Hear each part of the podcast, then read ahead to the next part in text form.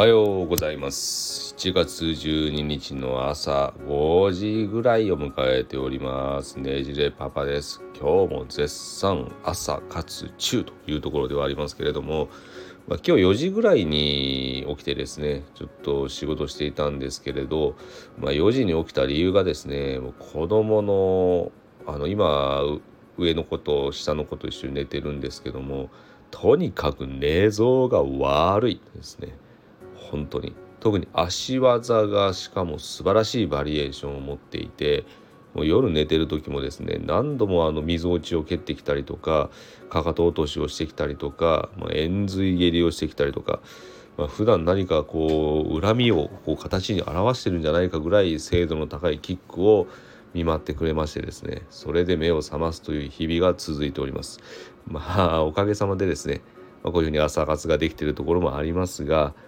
そうか。あの子供のそういうキックはもう何のろのろと寝てるんだよ。とっとと起きて仕事しなさいというサインだったのかなと。最近はポジティブに考えるようになって日々朝精進させていただいているという状況でございます。いや今日ですねあのお話ししようかなと思っていたのがちょうどあの私がいろいろ調べ物で、えー、いろんな子どものですね医学論文とか見ている真っ最中だったんですけどもジャーマーペディアトリクスというですね、まあ、非常にちょっと著名なアメリカの、小児科のですね医学雑誌をこうちょっと見てる時にですねあれ？京都大学からの報告じゃんと思って日本のですね。なんだなんだと思って見てみると超なんかすごい結構強烈な報告があってですね。でよくよく今日朝見てみたらいろんな新聞媒体とかでも取り上げられていたような論文がありました。でそれはこのコロナの影響で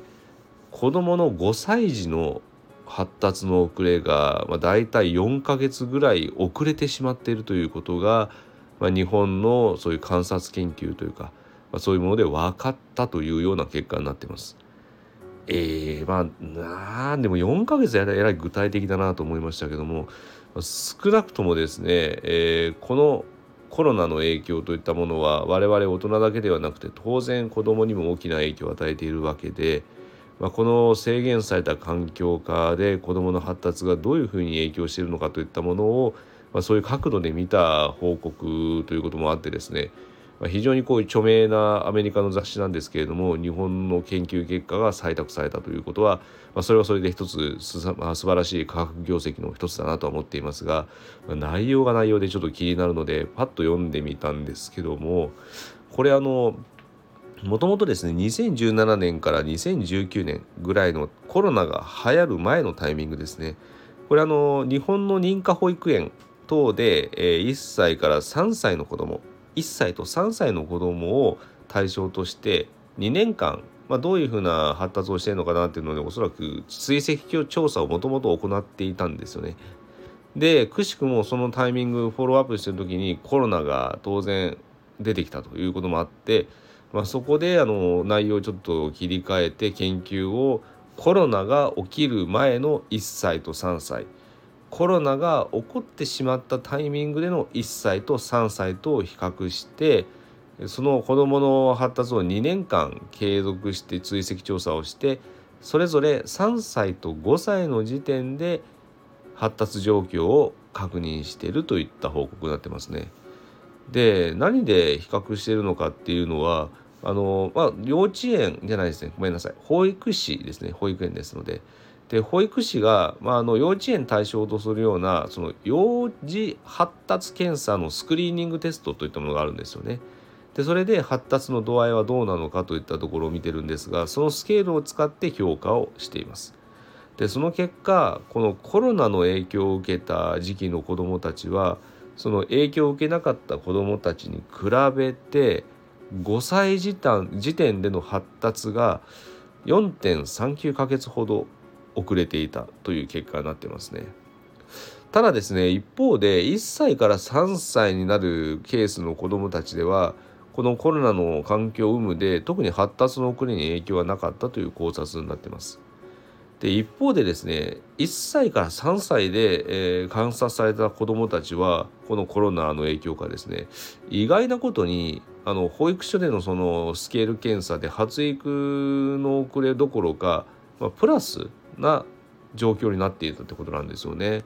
これなんでと一瞬思ったんですけども、まあ、この論文上の考察としましては特に1歳から3歳っていうのは、まあ、親御さんないしは周りを取り巻く環境下の人とのコミュニケーション、まあ、社会性といったものを構築するタイミングにもなりますので、まあ、とはいってもまだ1歳3歳っていうのはちっちゃいですので、まあ、親御さんの、えー、監視下のもとに置かれて、まあ、成長していくということになるんですが当然あの親御さんもですねこのコロナの影響下であれば仕事も制限されますし外出も制限されますのでやっぱその子らのことですねまあ一緒に入れる時間というのは相対的に長くなるということはあると思うんですよね。ですので、まあ、そういう点で子どもたちのそういう発育面のところではポジティブまあ、普段そばにいてあげられない時間もそばにいてあげられることによって、まあ、その子どもの社会性といった構築のところでは寄与していたんじゃないというところは挙げられていたんですがくしくもですね逆にあのマイナスの面を挙げるとすると親御さんが、まあ、COVID の影響で外に出られないということもなりますんで、まあ、子どもたちのそばに入れたことは大きかったけれども一方でやっぱりあの、まあ、ずっとこう家にいなければいけない仕事ができない、まあ、子供たちも賑やかですからねもういろいろそんな状況の時にこうわーって来られると親御さんももう相当疲れがたまります。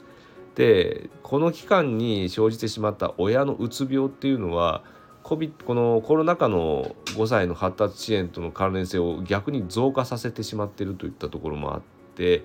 まあ、特にあの子どもさんがちっちゃい時はそれはそれでよかったんですが、まあ、もしこの環境で親が鬱になってしまっていた場合はその5歳の子どもたちの方今度別の方ですね5歳3歳から5歳になっている子どもたちの方にはあのマイナスなアプローチをしてしまう可能性が高いということで、まあ、そういう点ではあの親のうつ病というのは一つの発達支援のリスクファクターになっていたというような結果になっています。でもう今ですねコロナも、制限が解除されて、今後、まあのまあ、もう少しすればですね、まあ、来週ちょっとしたら夏休みに入っていくわけではありますけども、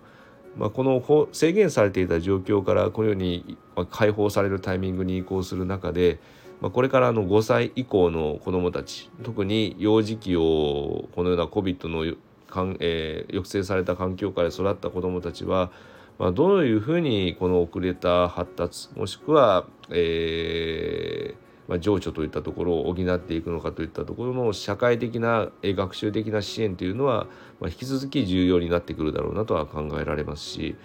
まあ、あのやっぱこのタイミングにですねいろんな、えー、辛い出来事が親の方にも降りかかってきていたわけではありますけれども、まあ、この親の心を守るための方向性といったものも視野に入れていかなければならないなというふうに考えています。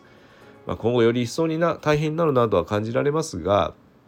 あのやっぱりこれで元の生活の方に帰っていくということになりますので、まあ、いち早く社会の適応または復帰といったものがですねできればいいなというふうに考えています。まあ、それはそうとですね我々はもともとこういう状況を何とかするために事業を始めたというのがきっかけになっていまして、まあ、特にあのこのような COVID の環境下で特に発達特性をお持ちの子であった場合はより顕著に発達の遅れといったものが目立ちやすくなってしまう可能性もありますし、まあ、それを支える親御さんですね親御さんもかなり大変な思いをするということにもなってしまっている状況だったかと思います。でやっぱりあの子供はですねもともと本来はカオスな生き物カオスというかもう混沌ですね、まあ、頭の中で自分の考えていることと行動が一致しないぐらいあの非常にまだまだぐらつきが多いような状況なんですけども前向きにこう生きようと思ってるわけなんですよね。で一方でですねそれを支える親御さんとするとやっぱり発達のちょっと遅れがあるかもしれないちょっとこの子はなんか一般のことは違うかもしれないということでいろいろ気になさってしまってやっぱりあの親御さん自身が自然体で生きられなくなってしまうといった諸問題も指摘されているところがあります。そこで子どもたちは自然体で生きていけるように親御さんも自然体で考えられるようにといったところで、まあ、親支援といったような一環で、まあ、ペアレントトレーニングも中には入ってきますし、まあ、そのマインド的なところも入ってきますし、まあ、正しいあの医師監修のもとになる情報といったものを取り扱った、まあ、コミュニティといったものを立ち上げようということで私もあの児童精神科医の先生と、えー、コラボさせていただいている状況になっています。で子どものですねこういう個性を発揮させる社会といったものを下支えするといったところでも私たちはあのビジョン掲げてやっていますので、まあ、もしあのあそういうのあるんだ気になるからちょっと覗いてやろうっていうふうなお方がいらっしゃれば概要欄の方にその詳細記載させていただいておりますのでぜひぜひご覧になっていただくことができればなと思います。まあ、ちょっと非常にセンセーショナルなニュースニュースじゃないな 朝ですねやっぱ収録してるとあのろれつが回ってないですねニュースですはいこういうニュース見るとおおって思ったところはあったんですが、まあ、今後先々考える上では非常に重要なデータでもありますし日本の科学論文がこのような雑誌で採択されるったところも非常に嬉しいところもありますので、まあ、こんなウキウキな気分で今日一日も私も乗り切っていこうと思います。それではあの皆様におかれましても今日が素晴らしい良き一日になることを期待しまして今日の収録を終了させていただきたいと思います。今考えれば49回ってんだな。次50回じゃないかと思いながら。またぜひ50回の収録も聞いていただければ幸いです。それでは今日も一日頑張っていきましょう。ねじれパパでした。